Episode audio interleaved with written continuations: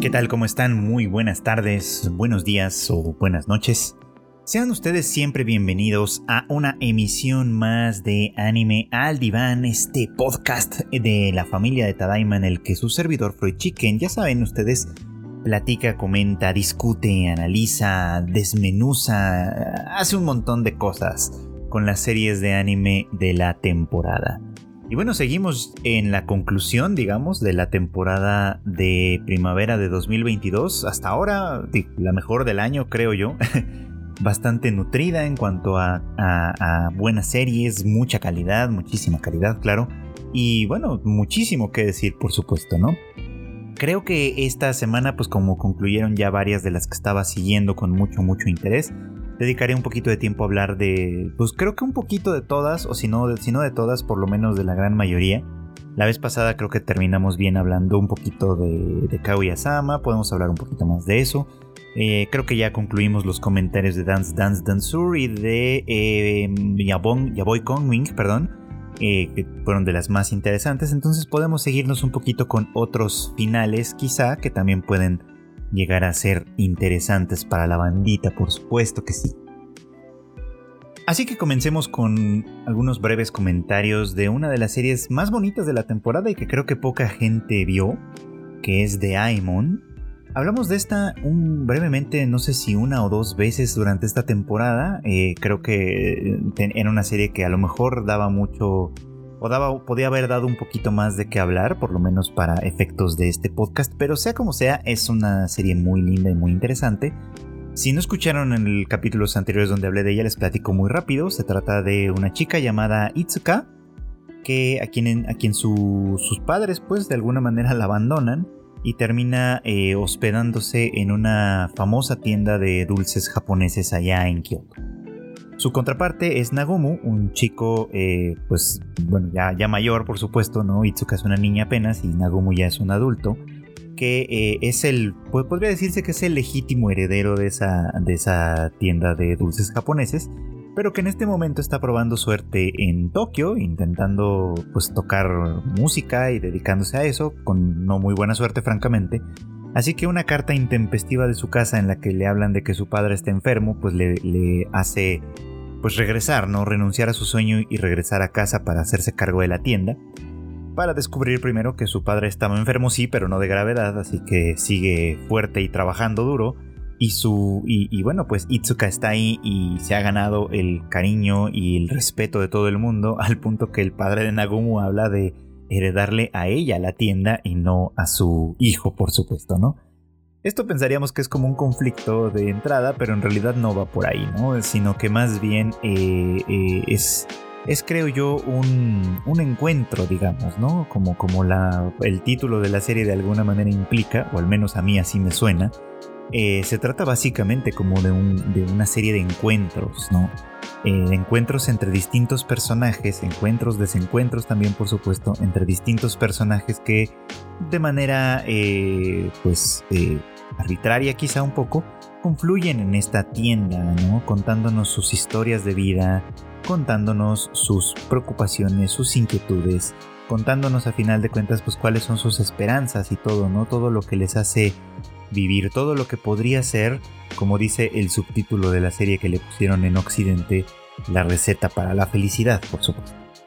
Y es que mm, si pensamos en esos términos no es que haya una receta como tal, ¿no? Este, eh, y de hecho algo, algo que pudimos aprender sobre los dulces japoneses que son muy muy elaborados y muy detallados es que no necesariamente hay una receta estandarizada.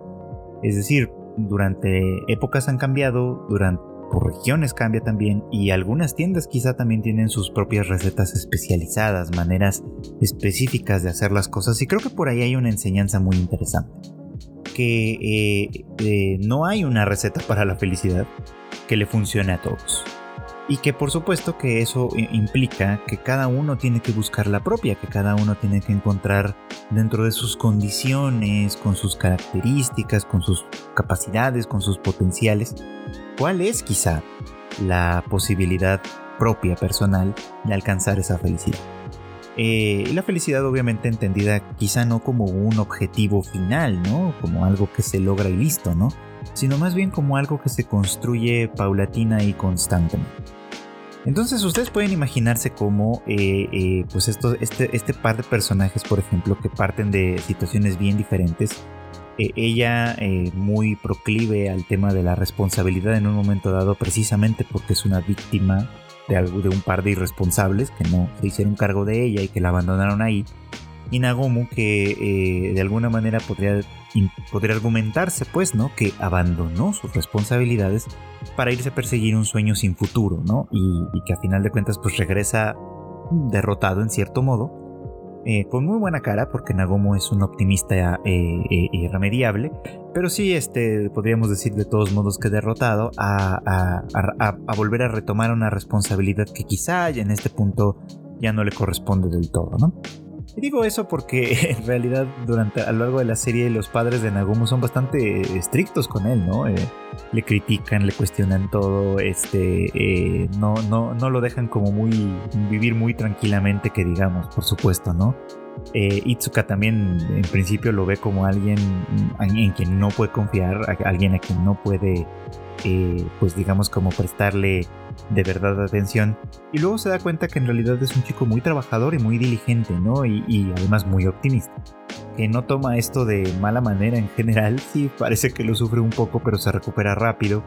Eh, y, bueno, pues continúa avanzando lentamente quizá en este camino que de alguna manera él también en algún punto sintió que tenía que abandonar, desde luego, ¿no?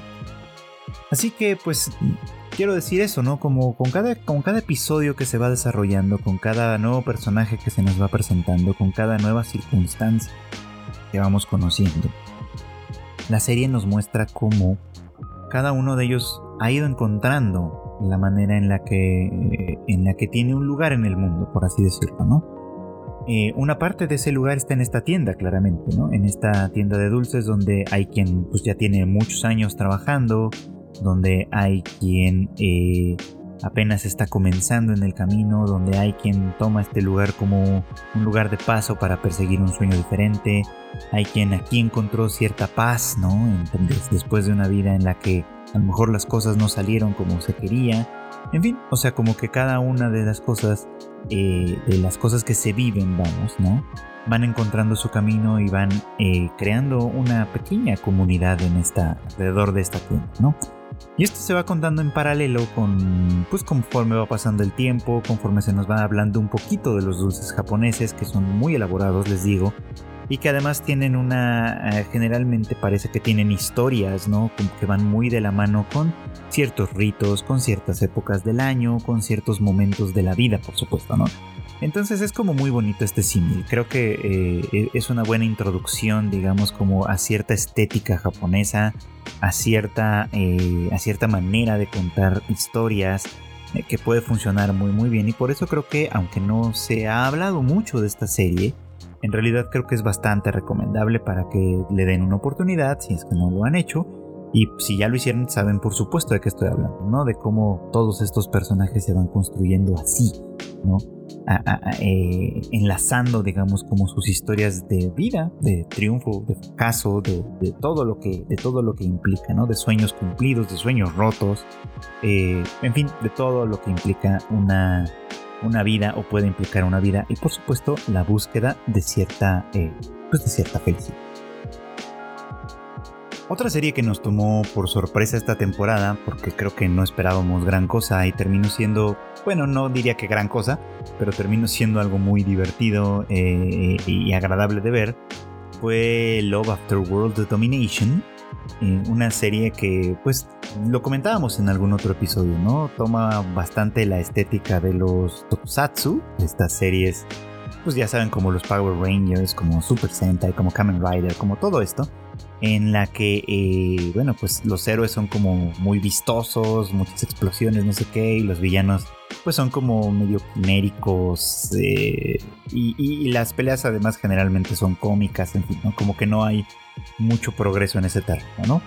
Eh, o sea, se trata básicamente de mostrar cierta estética, de hacer episodios semanales con un villano semanal, claramente, ¿no? Y, y el enfrentamiento que resulte de ello, por supuesto una manera de narrar que es muy común en Japón a partir de hecho de estas, de estas series tokusatsu, pero que después se exportó también a otras formas. Por ejemplo, quienes vieron la clásica serie de Sailor Moon recordarán que muchas veces funcionaba de esta manera, ¿no? Un monstruo quimérico aparecía, el capítulo se resolvía por sí solo, por ejemplo, ¿no? Con la ayuda de las, de las chicas mágicas que además tenían sus secuencias de transformación y todo eso, todo, todo esto forma, que forma parte de esta estética de los tokusatsu.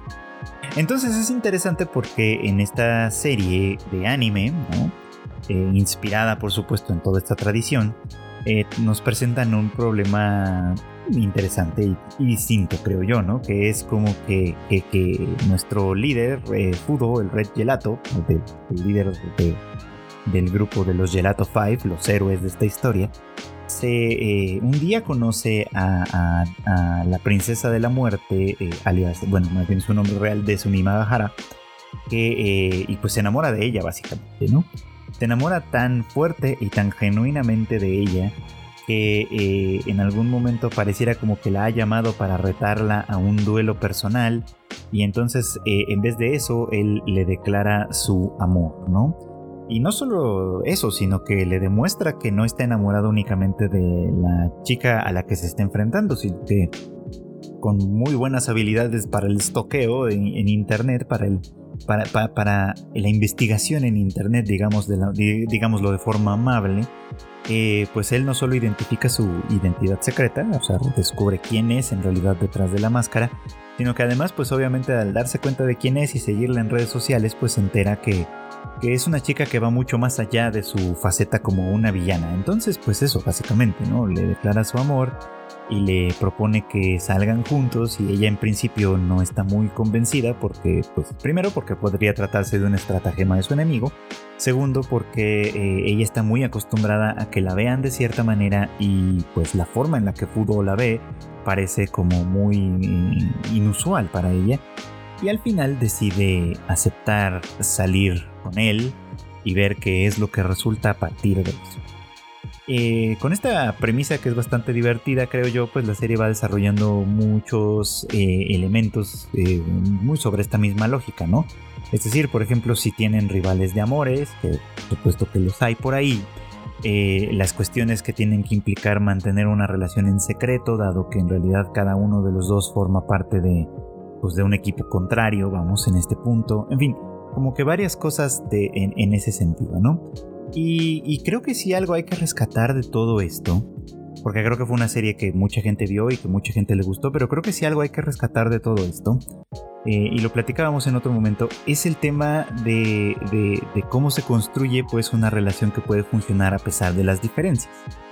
Y esto es con una cosa que todo el mundo dice, que todo el mundo repite, pero que a final de cuentas creo que no se practica tanto como se debiera.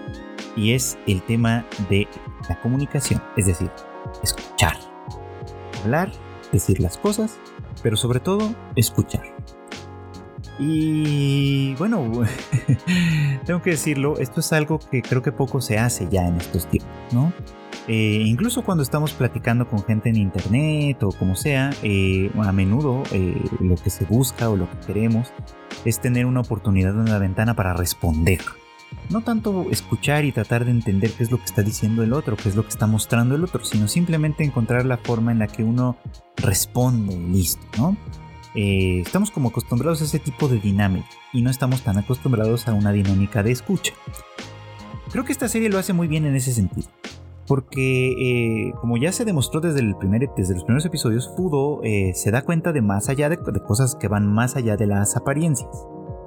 Y esto resalta, vamos, porque Fudo no es un tipo muy listo en realidad. O sea, no, no, no, no es particularmente inteligente, no tiene como obsesiones muy muy claras que son por ejemplo el desarrollo de sus músculos básicamente que es algo que, le gusta y le obsesiona y, a lo que presta demasiada atención al punto que escribe un libro en algún punto de la serie es un momento muy ridículo en el que escribe él un libro este eh, sobre sobre los insectos más fuertes no y cuáles serían los más fuertes si tuvieran forma humana bueno si tuvieran tamaño tamaño humano etcétera no entonces eh, se nota claramente que esa es una obsesión, una no muy desarrollada, pues como desde un punto de vista intelectual, pero es algo que le obsesiona. Y sin embargo, pese a, eh, pese a no ser un tipo muy listo, sí es capaz de escuchar con atención a su novia, de ver de alguna manera cuáles son las cosas que le preocupan y tratar de entenderlas desde un lugar que no necesariamente es el suyo.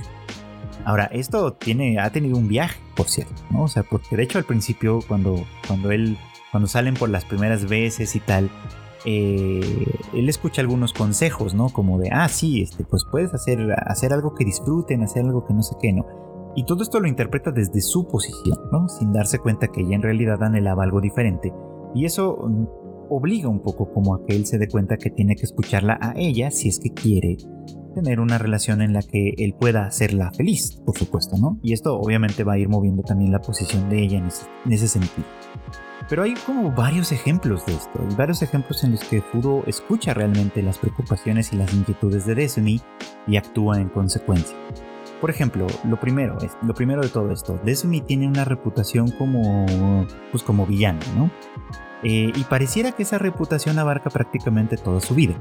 Su familia espera mucho de ella porque su familia son pues miembros retirados, digamos, de esta organización malvada, que ya hemos comentado antes, es una organización que tiene muchos derechos laborales para ser una organización malvada, pero bueno, eh, este, eh, hay expectativas, digamos, de su familia, ¿no? Que espera que se conviertan en una, en uno de los altos mandos, por supuesto, gracias a su fortaleza física, sus habilidades como combatiente, en fin, todas estas cosas, ¿no? Eh, la gente de su trabajo, de, los soldados y demás, recorren rumores sobre ella, ¿no? Rumores en los que se dice que eh, Desumi es muy cruel, que come carne cruda, que, no, en fin, como cosas muy, muy alejadas de la realidad, ¿no? Porque, mm, como vemos muy a menudo, ella después de su trabajo, porque esto de ser una villana es un trabajo para ella, eh, pues es una chica normal que busca cosas bastante, bastante regulares, ¿no? incluso busca incluso también tener una estética personal muy femenina, muy, muy en esa tónica adolescente incluso, por supuesto, ¿no? Eh, tiene un gatito, en fin, como que tiene varias cosas que no coinciden con esa imagen, por supuesto, pero que en realidad nadie está dispuesto a ver, ¿no? O sea, el estereotipo que se tiene formado de ella en un momento dado es lo que es todo lo que los demás ven y nadie ve nada más de eso, ¿no? Ni siquiera su familia de pronto. Y Fudo eh, sí ve mucho más allá y, no solo eso, sino que está contento con ello, ¿no? Está contento con las decisiones que ella puede tomar, ¿no? Que incluso si son, pues de pronto pueden llegar a ser estrambóticas, ¿no? Está de acuerdo con que ella, pues, ella haga lo que ella cree conveniente, incluso si es trabajar para eh, pues para una organización villana, vamos, ¿no? En fin, o sea, como que él simplemente la acepta como es y escucha sus inquietudes y de alguna forma la alienta a que tome sus propias decisiones, ¿no? A que, a que se... Eh, pues vamos, a que viva una vida eh, conforme a la que ella quiera vivir, ¿no? Básicamente, ¿no? Y no necesariamente tiene que estar de acuerdo con ella, simplemente la alienta, pues, ¿no? A que ella tome sus propias decisiones en un momento dado. Creo que hay pocos momentos en los que Fudo toma una actitud contraria, ¿no? De hecho, más bien hay momentos al, revés, ¿no? Sobre todo hacia el final, en los que, bueno, pues eh, así como ella tiene su propio trabajo como, como villana, pues él tiene su trabajo como héroe. Y, eso implica eh, cosas como que, por ejemplo, en el capítulo final vimos que él tiene que de pronto hacer comerciales, ¿no? Eh, pues sí, para, para, para alentar, digamos, como la marca de los Gelato 5, por supuesto, recibir patrocinios y todas estas cosas que son necesarias, digamos, como para su funcionamiento. Y en este punto eh, es cuando Desumi saca una escena como de celos. Eh, que me parece muy, pues muy adolescente, vamos, ¿no? O sea, porque obviamente ella no quiere ver a Fudo interpretando el papel de un novio que se va a casar con alguien que no sea ella, por supuesto, ¿no? Y mucho menos con una chica que es una actriz, que es una actriz bonita, que además en algún punto ha declarado que tiene cierto interés en Fudo, que le gusta, pues, ¿no? Que le parece atractivo, yo qué sé. Y por supuesto, pues esto levanta todas las alarmas desde todos los puntos de vista, ¿no? Primero porque, pues, obviamente toda esta situación que ya describí, la imagen de verlo, aunque sea en un comercial, casándose con alguien más, y por supuesto teniendo en cuenta que esto es algo que ya no puede hacer abiertamente porque pues la relación entre ellos sigue siendo secreta. Entonces, pues sí, a final de cuentas ella aquí como que rechaza este aspecto del trabajo de Fudo de una manera que yo creo un poco injusta porque pues bueno, ¿no? Eh, eh, él normalmente ha sido todo lo contrario, ¿no? Ha aceptado muchas cosas de ella, ¿no? Eh, sin quejarse ni mucho menos. No es que tenga quejas, pero, pero vamos, ¿no? O sea, de alguna manera del lado de él siempre ha habido como esta parte de la aceptación y, de y del lado de ella en este punto tal vez no tanto. Claro que este capítulo está hecho básicamente para crear una situación en la que los dos tengan que colaborar, e independientemente de ser héroe y, villana, los dos tengan que hacer como muchas cosas juntos y demostrar que pueden hacer muchas cosas juntos, ¿no? Así que me gustaría ver si esto hacia el final, porque bueno, esto está basado en un manga que supongo tiene todavía más capítulos por delante, Supongo que si al final se tratará de subvertir un poco este sistema ridículo, ¿no? En el que unos son héroes porque de alguna manera sostienen el statu quo, los otros son villanos que no se sabe muy bien exactamente qué quieren, pero que de alguna manera pues están ahí funcionando también de una manera más o menos apegada a lo que entenderíamos como normal, entre comillas. Este, y me gustaría ver que de alguna manera estos dos se dieran cuenta de lo absurdo que es esa situación y que en algún momento llegaran a colaborar por un bien mayor, por supuesto, ¿no? Por lograr algo que en esta clase de historias nunca sucede, ¿no? Y es que se pierda obviamente la razón de su existencia. Eh, si la organización criminal villana Gecko dejara de existir, pues los Gelato 5 también tendrían que dejar de existir, ¿no? Y para dejar de existir tendrían que encontrar un punto en común, un punto de acuerdo, ¿no? O sea, la enemistad a veces solo existe porque existe el enemigo, por así decirlo y no necesariamente porque existan eh, principios fundamentales, básicos y reconciliables, desde luego, ¿no? Y creo que una historia como esta de alguna manera pone este, este, este punto en, consideración, ¿no? Se puede ser, estar en posiciones contrarias, sí, se puede defender eh, eh, algún ideal diferente, por supuesto, y eso no necesariamente nos tiene que hacer enemigos, ¿no? Eh, eso no necesariamente nos convierte en algo fundamentalmente contrario, ¿no? sino que más bien estamos en puntos eh, distintos de la realidad quizá y podemos encontrar, si queremos y si tenemos buena fe en los demás, puntos de contacto, puntos de acuerdo, puntos de comunicación. Creo que este es uno de los, de los, de los mensajes que se transmiten a través de esta serie, que fue muy muy divertida, que tuvo momentos, eh, muchos momentos cómicos, eh, sus momentos sexys también, por supuesto, que tuvo, en fin, un poquito de todo. Así que creo que también fue una de las bonitas sorpresas de la temporada. No es una la serie que nos va a cambiar la vida de ninguna manera, pero sí es una de estas que vale la pena ver, que vale la pena disfrutar, que lo pasamos bien cada semana que la vimos y que pues vale la pena también recomendarla en este. Pero bueno, la que de ninguna manera se fue por el final feliz, aunque bueno, pues sí, digamos que podría ser que podría ser que sí de cierta manera, no sé. Fue Requiem of the Rose King. Ah, una, una serie muy complicada, muy complicada.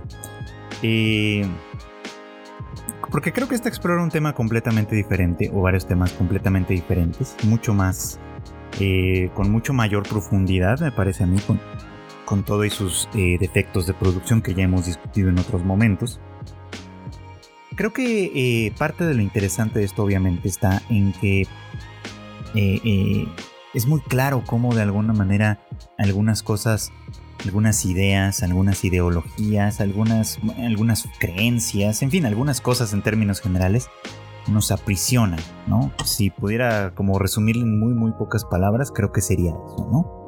Porque la trayectoria de, Richard en, esta serie, que está basado en, la historia real de Richard III, un rey de Inglaterra, eh, bueno, en este caso pues es una historia que va, atravesada un montón por, por cosas que se contradicen, ¿no? Por deseos por un lado y por obligaciones por el otro, por así decirlo, ¿no?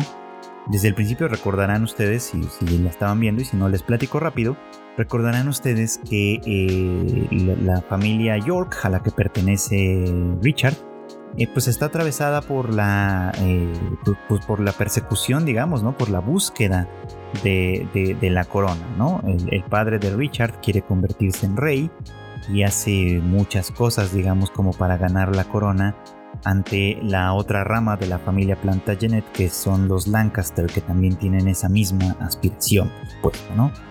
Entonces, bueno, eh, obviamente muchísimas cosas han salido mal en el proceso. El padre de Richard muere muere muy al principio de la serie. Eh, su hermano logra la corona y mantenerla durante bastante tiempo, pero eh, pues digamos como que también se va, de, va, va, en decadencia su reinado, propiciando de alguna manera muchos otros problemas, conflictos y demás, por supuesto, hasta que finalmente Richard logra también convertirse en, el, legítimo rey, digamos, ¿no? Ya hemos platicado un poco cómo esta serie, eh, obviamente, pues reinterpreta la historia real a partir de una cuestión que introduce, digamos, que no es histórica, pero que, bueno, pues que introduce de, una manera muy, muy interesante, que es esta cuestión como de, que Richard tiene una maldición, vamos, ¿no? Y esta maldición no es otra cosa que eh, el hecho de haber nacido con los dos sexos de ser pues tanto hombre como mujer de alguna forma. Y aunque fue criado como un príncipe, como un hombre, pues no, eh, a lo largo de la serie vemos como este aspecto femenino de pronto sale a la luz también y, y lo pone en un gran conflicto, por supuesto, ¿no? Y creo que esta, este, eh, pues esta particularidad, digamos, se utiliza en la serie para demostrar cómo hasta, hasta qué punto estamos eh, o podemos llegar a estar constreñidos por todos estos roles, ¿no? En el caso de Richard, por ejemplo, eh, su naturaleza dual no puede expresarse de manera libre, ¿no? De una manera que pasa, podríamos hacer el, paralelismo, digamos, con Love After World Domination, pues aquí tampoco, ¿no? Aquí tampoco se puede expresar con libertad lo que Richard es, por ejemplo, ¿no? Ni en ese nivel eh, de género, digamos, en el que tiene las características tanto de los hombres como de las mujeres, y tampoco en otros niveles, por supuesto, ¿no? Porque no puede amar libremente a quien quiere amar. Esto nos queda claro desde el principio, ¿no? Y cuando lo hace, cuando se atreve a dar el paso, pareciera que todo el peso de, su posición, de las condiciones y de las circunstancias cae encima de él y, destruye todo esto por completo, ¿no? De tal manera que, pues sí, efectivamente, es como eh, haciendo una imagen, es como si estuviera constantemente capturado, atrapado, enredado, digamos, ¿no? Entre las espinas. Esto, ay, perdón, esto es algo que no solo lo atraviesa a él en realidad, sino a, podríamos decir que a todos los personajes de una u otra, u otra manera, ¿no? Eh, hacia el final de la serie, pues ya, ya, ya platicamos la vez pasada, ¿no? Que eh, esta asociación, pues, este, política y al mismo tiempo romántica que existía entre Richard y el duque de Buckingham terminó de una manera muy trágica de una manera dolorosa, creo yo, para todos, en el sentido en el que pues la, posición que Richard ocupa como rey, eh, pues le obligaba ¿no? a enfrentarse a la rebelión de Buckingham, cuyo único propósito era liberar a Richard la persona de Richard el rey, vamos, ¿no? De, de, romper, de hacerle que rompiera con ese... Con, esa posición, con esa figura, con esa, con esa efigie, vamos, y que pudieran entonces vivir una vida eh, pues libre, ¿no? Una vida quizá pobre, pues, pero, pero libre, ¿no?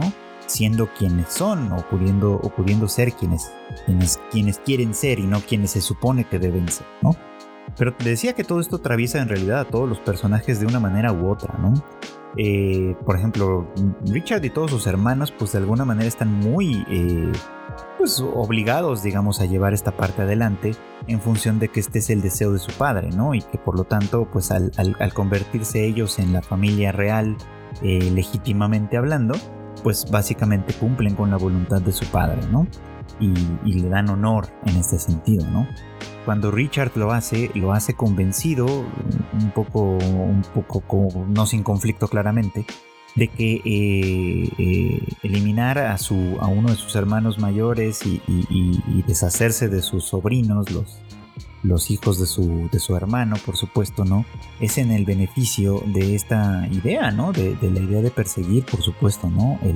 la corona, de, dar a su, a su legado, digamos, como lo que estaban persiguiendo desde mucho tiempo atrás, en fin como de cumplir al final el sueño de su padre, ¿no? De, que su familia se convirtiera en la familia real y de que eh, gobernaran, ¿no? Y, alcanzaran ese paraíso que su padre decía siempre que había dentro de la corona, ¿no?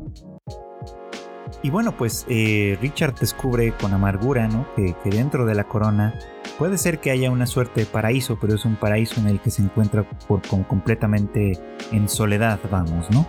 Nadie se puede acercar realmente, no puede eh, vivir la vida que quiere, es, eh, al final de cuentas, una forma de prisión, ¿no? Y hacia el final de, todo, conforme las cosas van pasando, después de la rebelión de Buckingham, viene por supuesto una nueva rebelión, ¿no? La rebelión de Richmond, que históricamente sabemos que eh, nos llevará, llevará a, la, a la institución, digamos, de la dinastía Tudor.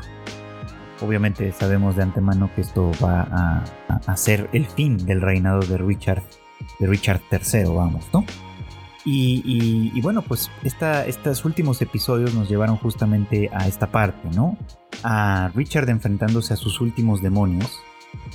Por, ejemplo, su madre, que se apersona en, en el campamento real, vamos, ¿no? Para decirle, pues, muchas cosas que desconocía, ¿no?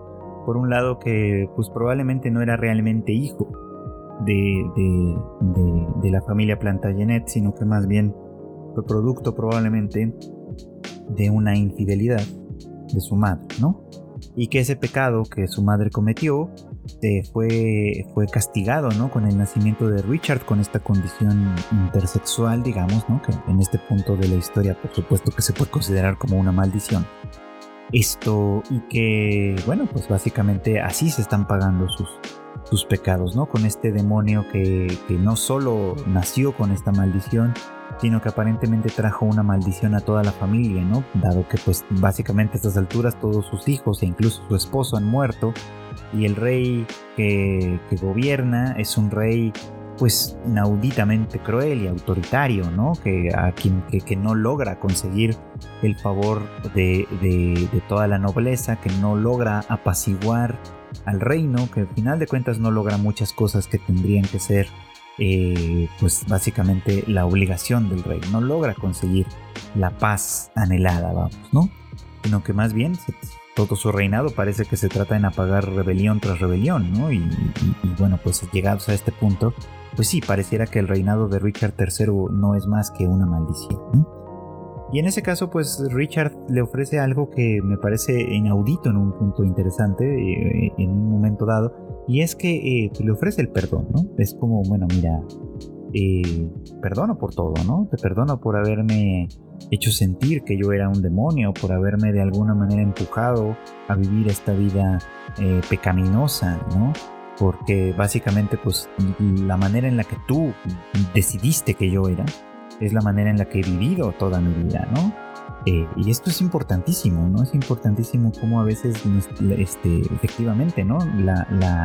las primeras formas de identificación, las primeras formas en las que nosotros vamos eh, llegando a tener conciencia de quiénes somos nosotros es a partir de las personas que nos crían, que nos educan, ¿no?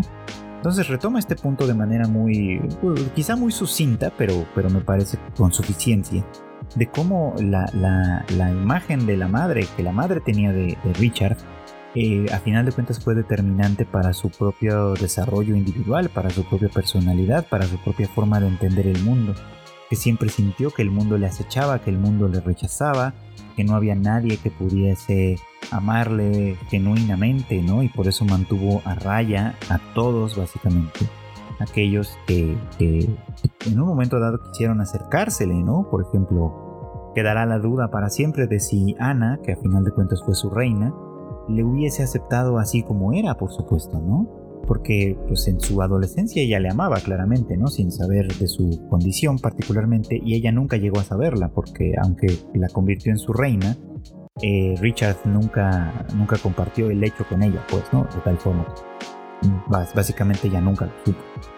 El hijo que tenían en común en realidad era hijo de Lancaster, ¿no? de su, del primer matrimonio de, de Ana, que Richard adoptó como propio, por supuesto, ¿no? Y que a final de cuentas también desheredó al final con el único propósito de darle una vida en libertad, ¿no? Por supuesto, ¿no? De alejarlo de todas estas conspiraciones. Eh, y al final pues también libera de alguna manera a la madre, ¿no? Pensando un poco como en esta despedida en la que, en, la que bueno, pues le, le, reconoce esto, ¿no?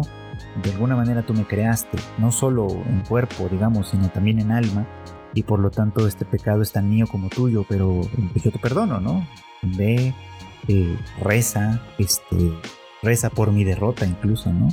Y, y, vive en paz, ¿no? Porque pues todos los pecados los, tomo yo, por así decirlo. Y hace un sacrificio que es como, como desde cierta lógica como muy cristiano, vamos, ¿no? Donde básicamente sí se, se, se asume a sí mismo como el gran mal, ¿no? Del mundo el mal que se tiene que erradicar y que a partir de esto, por supuesto, a partir de su muerte, de su, de, su final, del final, de, la caída, digamos, de su reinado, es entonces como el reino finalmente podría llegar a lograr un poco de paz, por supuesto, ¿no? Y con esto, digamos que es con lo que termina Requiem of the Rose King, ¿no? Con un final eh, agridulce en ese sentido, que obviamente pues se, apoya en algunos momentos históricos que se conocen. Por ejemplo, se sabe que el hijo de Richard, de, eh, eh, en este caso pues en realidad era hijo de Edward de Lancaster, este, pues no se sabe muy bien qué pasó históricamente hablando, ¿no? Se sabe que murió joven, pero no se sabe realmente cuándo, ni cómo, ni dónde. Entonces, pues hay mucha especulación al respecto. La serie toma este, este misterio histórico, digamos, y lo convierte en una, en una cosa poética, ¿no? En el caso de que, pues básicamente le libera, ¿no? Al desheredarlo y enviarlo a vivir en el anonimato, ¿no? Por supuesto, ¿no? Alejado de toda esta podredumbre. Ana pues efectivamente muere de tuberculosis demasiado, demasiado joven, eh, habiendo hecho esto, ¿no? Habiendo logrado liberar a su, a su hijo, ¿no?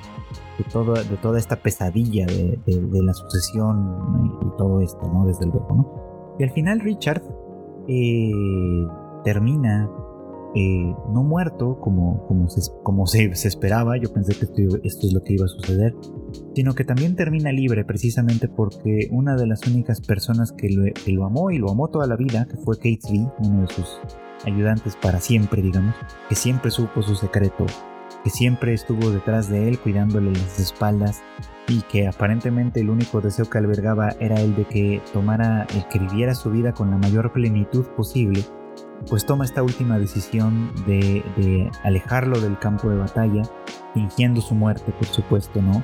Y llevarlo a que termine sus días, que tal vez no serán muy largos, pero bueno, a que termine sus días en paz, porque eso es lo único que, que, nunca pudo tener, por supuesto, ¿no? Siempre tuvo que vivir a la sombra, siempre tuvo que vivir ocultándose, y eso es una enseñanza importante. Siempre tuvo que vivir no siendo quien era él mismo, por supuesto, ¿no? Sino que atrapado por todos estos roles que se le imponían. Y, por lo mismo es que todas las veces que intentó salirse de ahí, como no podía hacer un rompimiento completo y radical de todo esto, pues a final de cuentas acababa trayendo la tragedia hacia sí mismo, ¿no? Y esto, insisto, me parece que hay un tema importante ahí, ¿no? Cómo de alguna manera ser nosotros mismos, ¿no? Tratar de de alguna manera lograr ser nosotros mismos tiene eh, importancia, una gran importancia, pues, ¿no? En la medida en la que nos permite vivir de una forma más genuina y más feliz. Eh, creo que esto lo sabemos muchos, sobre todo gente que nos dedicamos a la psicoterapia y todo esto, ¿no? Que, en la medida en la que nosotros vamos reconociéndonos a nosotros mismos, eh, podemos llegar a, un estado, a una circunstancia que, pues sí, no, no va a estar desprovista de problemas, claramente, pero sí puede llegar a ser mucho más feliz que cuando estamos atrapados, constreñidos por las expectativas, por las, por las normas y por todo lo que se nos de alguna manera se nos impone.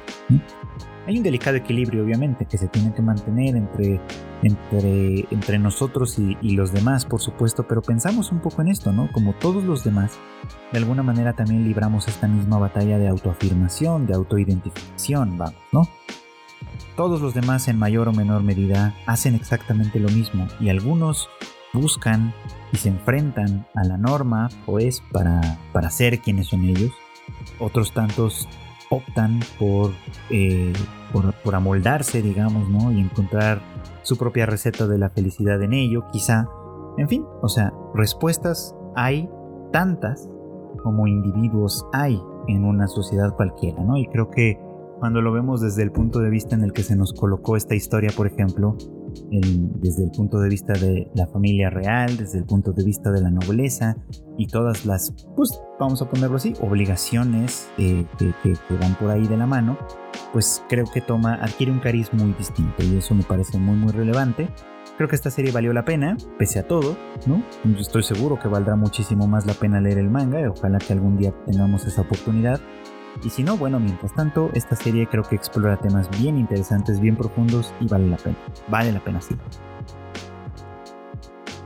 Y bueno, pues es momento de cerrar este podcast hablando de eh, final de una de las series más populares de la temporada, que fue el de Kaguya-sama Love is War Ultra Romantic, la tercera temporada, digamos, de esta serie, que finalmente llegó al momento importante, o a uno de los grandes momentos importantes que se esperaban, por supuesto, que es obviamente este en el que ambos, Kaguya y Shirogane, reconocen sus sentimientos. Y bueno, pues eh, creo que hay algunas cosas que decir al respecto porque Insisto, esto, esto tiene que ver mucho, mucho con la, con la premisa básica de la serie siempre, ¿no? O sea, que, yo siempre he calificado un tanto como de absurda. Absurda no en un mal sentido, o sea, si, se ha entendido como eso, quiero corregir esa impresión. Porque no, no, no es que diga que sea absurda en un mal sentido, sino absurda porque a final de cuentas es una, una visión muy parcializada, digamos, de algo tan complicado o tan complejo como puede llegar a ser el amor. Pero funciona precisamente por eso, porque como explora distintas alternativas, distintas posibilidades a partir de las cuales los dos personajes se van acercando entre sí, partiendo de que eh, buscan mantener precisamente cierta distancia, por lo menos desde lo individual, o sea, es decir, lo interesante de esta, de esta manera de ponerlo es que Shirogane y, y Kaguya buscan acercarse, sí, pero no buscan acercarse activamente, sino desde una posición más bien pasiva. Es decir, esperan que sea el otro el que se hace, ¿no? Y desde su posición, obviamente, ¿no? Eh, eh, desde la posición que cada uno de ellos tiene, ¿no? Pareciera que en principio esto, esto es un asunto fundamental e imposible. Por ejemplo, ¿no? Decíamos que muy al principio de la serie, Kaguya obviamente parte desde esta superioridad, digamos, ¿no? Una superioridad que está inspirada no solo en ella misma, que es una chica con mucho talento y muy bonita y, tiene muchas cosas a su favor, por supuesto, sino que además pertenece a uno de los clanes industriales más poderosos de Japón, básicamente, ¿no? Entonces, pues ella evidentemente no puede relacionarse eh, activamente con cualquier persona, claramente, ¿no? Y menos dado que se nos da a entender y se nos va informando conforme va pasando el tiempo, que la familia Shinomiya es muy especial en ese sentido, que básicamente no hay una relación que no establezcan, eh, que no sea, pues, una relación que establezcan que no sea una relación de, de utilitarismo, digamos, ¿no? Donde todas las otras personas son o pueden ser eh, objetos de uso en algún momento dado, ya sea para alianzas comerciales, para eh, alianzas sociales, en fin, para cualquier cosa que puedan ser, ¿no? Entonces, obviamente, las relaciones no se, no se hacen de esta manera, vamos a decir, como genuina, en la que simplemente nos simpatizamos, caemos bien y a partir de ahí construimos un vínculo, sino que más bien se construyen a partir del el interés, ¿no? Y de un interés que puede ser ni siquiera, no, no de este momento, puede ser un interés de, mucho, muy adelante, por supuesto, ¿no? En fin, así las cosas con la cosa es que este Shirogane por su parte, pues eh, al ser un, un, chico que más bien va logrando las cosas con base en el esfuerzo propio, es decir, está en esta academia gracias a una beca, porque pues en su familia no hay dinero para pagar una colegiatura de una escuela de élite, está, eh, se ha convertido en el presidente del consejo estudiantil gracias a su carisma y a su esfuerzo y a llamar por supuesto la atención como uno de los mejores estudiantes no solo de la escuela sino del país ¿no? en general como uno de los mejores rankings y por supuesto que él eh, a pesar de venir de un ambiente muchísimo más eh, humilde vamos que el de Kaguya pues por supuesto que se convierte en un, en un diamante en bruto, en algo que se puede desarrollar para convertirse en algo verdaderamente importante, por supuesto, ¿no? Pero todavía no está ahí. Entonces, desde cierto punto de vista, esta serie contrasta el esfuerzo contra el privilegio, por así decirlo, ¿no? Y repito, no es que Kaguya no se esfuerce, o sea, porque obviamente ella tiene muchísimos talentos a, su favor, desde luego, ¿no? Es obviamente que ella parte desde un lugar muy distinto, ¿no? Al que, del, que del que parte Shiroga. Entonces, entendido como eso, obviamente desde el principio se nos ha explicado y se nos ha insistido constantemente en que estos dos no se declaran No porque, no porque sean tímidos uno frente al otro, que sí son, sino porque eh, obviamente pues no pueden renunciar tan fácilmente a sus posiciones, ¿no? O sea, Kaguya no puede rebajarse, por así decir, a, confesarle sus sentimientos a una persona de un extracto social tan ínfimo como el de Shirogane, y Shirogane no puede acercársele a Kaguya desde ese punto de vista también porque a final de cuentas siempre estaría sometido a ella, ¿no? Desde esta, desde esta lógica. O sea, eso, es interesante pues porque se nos plantea desde el principio y se nos repite en este momento también en el que, eh, en el que eh, eh, pues ya llegamos al punto de la declaración romántica, ¿no? Creo que estos episodios que nos llevaron hasta este punto fueron bastante emocionantes en términos generales, ¿no? se fue construyendo todo este arco del, del, festival, del festival cultural, de una manera muy muy linda en la que pues obviamente fuimos vimos viendo fuimos viendo perdón cómo varios personajes se van preparando para todo cómo incluso pues obviamente todo lo que va sucediendo entre ellos eh, va ah, llevándonos a este punto en el que en, el que se pone en tela de juicio incluso si es posible si será posible la confesión con el obstáculo inesperado de la confesión también inesperada de Ishigami o con, con Koya entonces, pues todo de alguna manera confluía para que esta, confesión no fuera posible y sin embargo se hace posible, ¿no? Que eso es parte de lo que, lo que hace todos estos capítulos tan emocionantes. Eh, y bueno, llegados a este momento en el que Kaguya es la única que, sabe ver a través del, acertijo que Shirogane pone ahí para confundir a, a, Fujiwara y que ella por supuesto logra ver también a través de eso, eh, finalmente tienen este precioso encuentro en la torre del reloj, en el que hablan de esto, ¿no? En el que hablan de sus, pues de sus sentimientos, ¿no? Y hay una, hay una variable que antes no existía y que ahora existe, que de alguna manera propicia esto, que es la del tiempo. Y esto es porque Shirogane logró a final de cuentas una, una carta de recomendación que, y una aceptación, por supuesto, que le va a llevar a dejar la escuela, a saltarse un año, como dicen, dejar la escuela y inscribirse en Stanford, una universidad de mucho prestigio en Estados Unidos, lo cual obviamente pues le va a alejar de Kaguya y de todos sus amigos y hace muchísimo más urgente este tema de la declaración. Y es aquí donde de alguna manera empiezan a pesar cosas mucho más terrenales, vamos a decirlo así, ¿no? Por ejemplo, que Kaguya eh, realmente está enamorada de él independientemente de sus posiciones eh, sociales y económicas. Y que eh, ella, desde luego, pues este, si no ha querido confesarle, no es tanto porque no sienta que está a su nivel, por supuesto, ni mucho menos, sino porque es tímida básicamente, ¿no? Porque su privilegio precisamente le ha negado un montón de experiencias que para otras personas serían normales y pero de todas maneras no puede dejar de anhelarlas y eso me parece que es importante, ¿no? Importante reconocer que, que aunque la premisa de la serie se, se inspira por supuesto en la diferencia socioeconómica de los protagonistas, en realidad nos está poniendo en un terreno muchísimo más natural y concreto, ¿no? Que es básicamente adolescentes que se enamoran entre sí, ¿no? Que paulatinamente ven las virtudes de cada uno y que empiezan a enamorarse de cosas cotidianas que de hecho se mencionan ahí, ¿no? Eh, ya menciona algunos ejemplos, ¿no?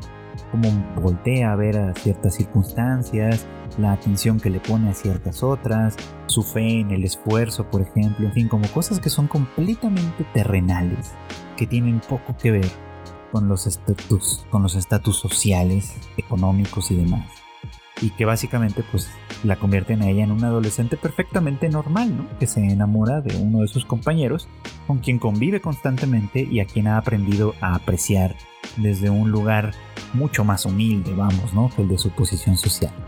Y Shirogane pareciera como que iba, iba un poco como por lo mismo, ¿no? Al momento de querer acercarse a Kaguya, se da cuenta de esta asimetría que hay entre ellos y decide que tiene que eh, hacer algo para poder ponerse en un nivel, para poder equilibrar la balanza, vamos, ¿no?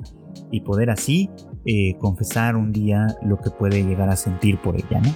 Así que esto de que, de que, de que él iba a estar como por debajo de ella, pues tiene cierto viso de verdad, por supuesto, ¿no? Si, si, si, se, si se enganchaban, digamos, entre sí partiendo de la idea de que existe esta, eh, esta situación socioeconómica que importa más que todo lo demás, eh, pues sí, básicamente él iba a ser como una especie de esclavo de ella desde cierto punto de vista, ¿no? Entonces, igualarlos no solo es en ese terreno, y eso es algo que creo que tiene que quedar muy claro. Equilibrar la balanza entre ambos no es equilibrar la balanza económicamente hablando, porque esto de hecho no está sucediendo. Eh, es equilibrar la balanza en términos de sus propios sentimientos y ya, no tiene que pasar. Es decir, ella tiene que dejar de verlo como alguien inferior, por supuesto, ¿no? Y empezar a verlo como una persona. Y para ello tiene que empezar a verse a sí misma como una persona también. Cosa que paulatinamente ha ido haciendo, ¿no? Tan pronto va descubriendo sus propias insuficiencias, tan pronto va descubriendo eh, todo lo que desconoce del mundo, tan pronto va descubriendo sus propios anhelos y cómo estos se contraponen con la imagen que se supone que tendría que tener como heredera de este conglomerado de los Shinomiya y todo este rollo, ¿no? Por supuesto. O sea, ella tiene que a final de cuentas hacer este recorrido que sí hace, ¿no? Para irse eh, equilibrando con él, y él por supuesto que hace lo propio, simplemente para llegar a una posición en la que puede estar con ella de manera cotidiana, ¿no? Es decir, los dos como miembros del consejo estudiantil, él convirtiéndose en una persona que tiene un futuro, vamos. Un futuro en el que, un futuro que puede ofrecer en un momento, ¿no? Y que por supuesto los pone en un terreno muy equilibrado él nunca va a ser un Shinomiya en ese sentido, o sea, nunca va a llegar a, competir en ese terreno, ¿no? A, tener los recursos y la cantidad de recursos que hay detrás de Shinomiya. O sea, él no va, no va a competir, no va a llegar nunca a eso, ¿no? Pero sí puede llegar a alcanzar su corazón simplemente porque este equilibrio se hace en otros términos diferentes a los que la serie nos plantea en primer lugar. Lo cual es muy interesante porque esto está completamente construido para que así sea, básicamente, ¿no? Presentarnos una premisa superficial, mm, absurda, como he dicho en otras ocasiones, que solo eh, se, se, soporta en un terreno muy cínico, digamos, como de las relaciones, para llevarlo a un punto un poco más profundo que eso, un poco más real, eh, o no que el otro no sea real, por supuesto, pero más real desde el punto de vista de nosotros como espectadores, que somos quienes de alguna manera nos identificamos con esto y, combinamos con esto, ¿no? Sí podemos llegar a entender que las relaciones de amor tienen su faceta de poder y cuando una faceta de poder se convierte en lo más importante de una relación de amor, pues la relación de amor desaparece. Porque si alguna idea puedo yo tener como muy clara en este punto, es que el poder y el amor son relaciones que se contraponen, por supuesto. No, no puede existir una al mismo tiempo que la otra. No podemos amarnos y al mismo tiempo mantener una relación estrictamente de poder. Hay cosas que por supuesto pasan por una cosa y por la otra, desde luego, ¿no? Y es una dialéctica, digamos, que está en constante conflicto en cualquier relación, en cualquier vínculo que podamos tener que sea afectivamente significativo. Pero no podemos tener, por supuesto, una relación que sea únicamente de poder y esperar que sea de amor. O una relación que sea de amor y esperar, digamos, que ésta se cifre en términos de poder. Por eso es que creo que es importante este equilibrio que de pronto se establece entre los dos y que permite que exista esta confesión, que exista este momento, que exista este, este acercamiento que finalmente sucedió entre ellos, ¿no? Porque el equilibrio es indispensable, por supuesto, para que se dé el amor. Y bueno, pues esto fue todo por hoy. Muchas gracias como siempre por acompañarme como cada semana en el anime al diván. Recuerden que este podcast sale todos los miércoles en algún momento del día, pero en esta ocasión tengo que decirles que la próxima semana vamos a tener una breve pausa de una semana básicamente, por razones que eh, salen un poco como de mi control desde luego. Así que eh, la próxima semana no habrá anime al diván. Esperemos eh, retomar este bonito ejercicio la en, en un par de semanas, ya hablando ahora sí de los pormenores de la nueva temporada de verano, algunas cosas que vienen que pueden o no ser interesantes, ya estaremos platicándolo. Eh, así que bueno, pues esperen eh, con, ansia, por supuesto, el retorno de este podcast en un par de semanas. Eh, mientras tanto, pues obviamente pues hay también otros podcasts en la familia de Tadaima. Tenemos el Rage Quit, en el que Marmota y Q hablan de la industria de los videojuegos y todo lo que va sucediendo. En el que, perdón, el, el el shuffle en el que Kika, por supuesto, nos, hace recomendaciones de series, películas, etc. Para que también disfruten cosas que van un poquito más allá del anime. Y desde luego tenemos también eh, eh, el Tadaima Live que hacemos todo el equipo en conjunto eh, en punto de las 8.30 de la noche, hora de la Ciudad de México, en vivo a través de nuestros canales en YouTube, en Twitch y en Facebook y que después por supuesto se, se, graba también como podcast y pueden escuchar ustedes en las distintas plataformas para su mayor conveniencia. Eh, las noticias más importantes del mundo del anime, del manga y demás están en tadaima.com.mx, ahí para que las chequen por supuesto, todos los trailers, pósters y demás, pues los van a encontrar ahí, así como en nuestras redes sociales, arroba tadaimamx. Nos escuchamos pues en un par de semanas con un nuevo episodio de Anime al Diván y no olviden pasar muy buenas tardes, buenas noches o buenos días.